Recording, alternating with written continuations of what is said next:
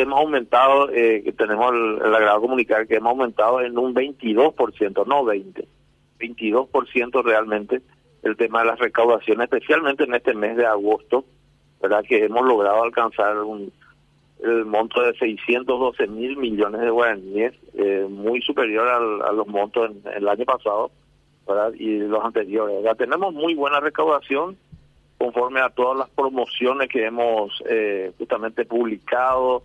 Eh, la gente quiere pagar, solo que hay que darle la forma de pago correspondiente para que se acerque y cumpla con sus eh, contribuciones al IPS. En eso estamos. Ahora, don Carlos, sé que es una buena noticia para ustedes, pero es imposible comparar un 2020 con ningún otro año. la comparación sería más efectiva si se la hiciera con el 2019 eh, en todo caso, pero con el 2020, que fue un año muy, muy particular por el tema de la pandemia, es difícil hacer comparaciones. Sí, eh, es más difícil hacer porque en el 2020 sí o sí tendrían que bajar las recaudaciones, pero eh, con respecto al 2021, en donde nosotros estamos en una época de recuperación, ¿verdad? Entonces nosotros, según los cálculos, desde el 2019 al 2020 y 2021, tenemos un aumento de recaudaciones. Nosotros teníamos eh, conforme a lo que estadísticamente nos estaban solicitando por el por, el Consejo de Administración. Teníamos que subir esto un 8% para más o menos empatar las necesidades por la época que estamos pasando tan difícil. Esto es eh, gracias a Dios hemos superado ese ese ese pedido del Consejo. Y gracias a que bueno es más bien gestión en el sentido de de darle la posibilidad a la gente de que pueda pagar y en la forma que puede pagar. No solamente pedirle que te pague de contado, sino darle promociones, darle financiamiento a 60 meses, eh, como hicimos con los gastronómicos, le dimos una salida también para que no cierren sus negocios con respecto al, al, al, financiamiento. O sea, son varias cosas que tuvimos que hacer en este tiempo para que esto realmente tire estos resultados.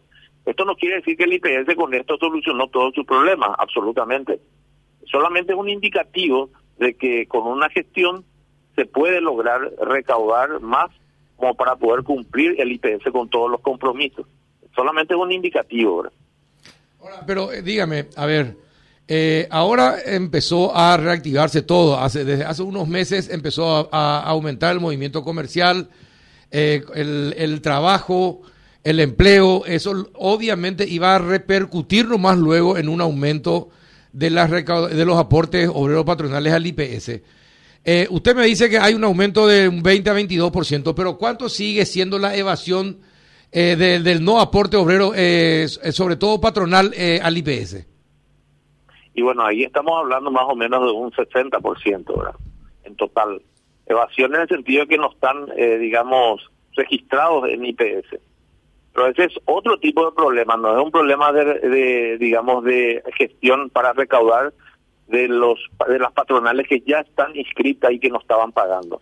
Esto que vos me estás diciendo de evasión, estamos hablando de gente que nunca fueron inscritas en el Claro, pero y la gente que está inscrita y que normalmente suele pagar, pero de repente, por ejemplo, hay empresas que yo sé que no pagan ni su aporte ni el de los obreros a pesar de que descuentan mensualmente el de los obreros. Eh, ¿Hay un estimativo cuánto sería, cuánto, cuántas empresas estarían operando así?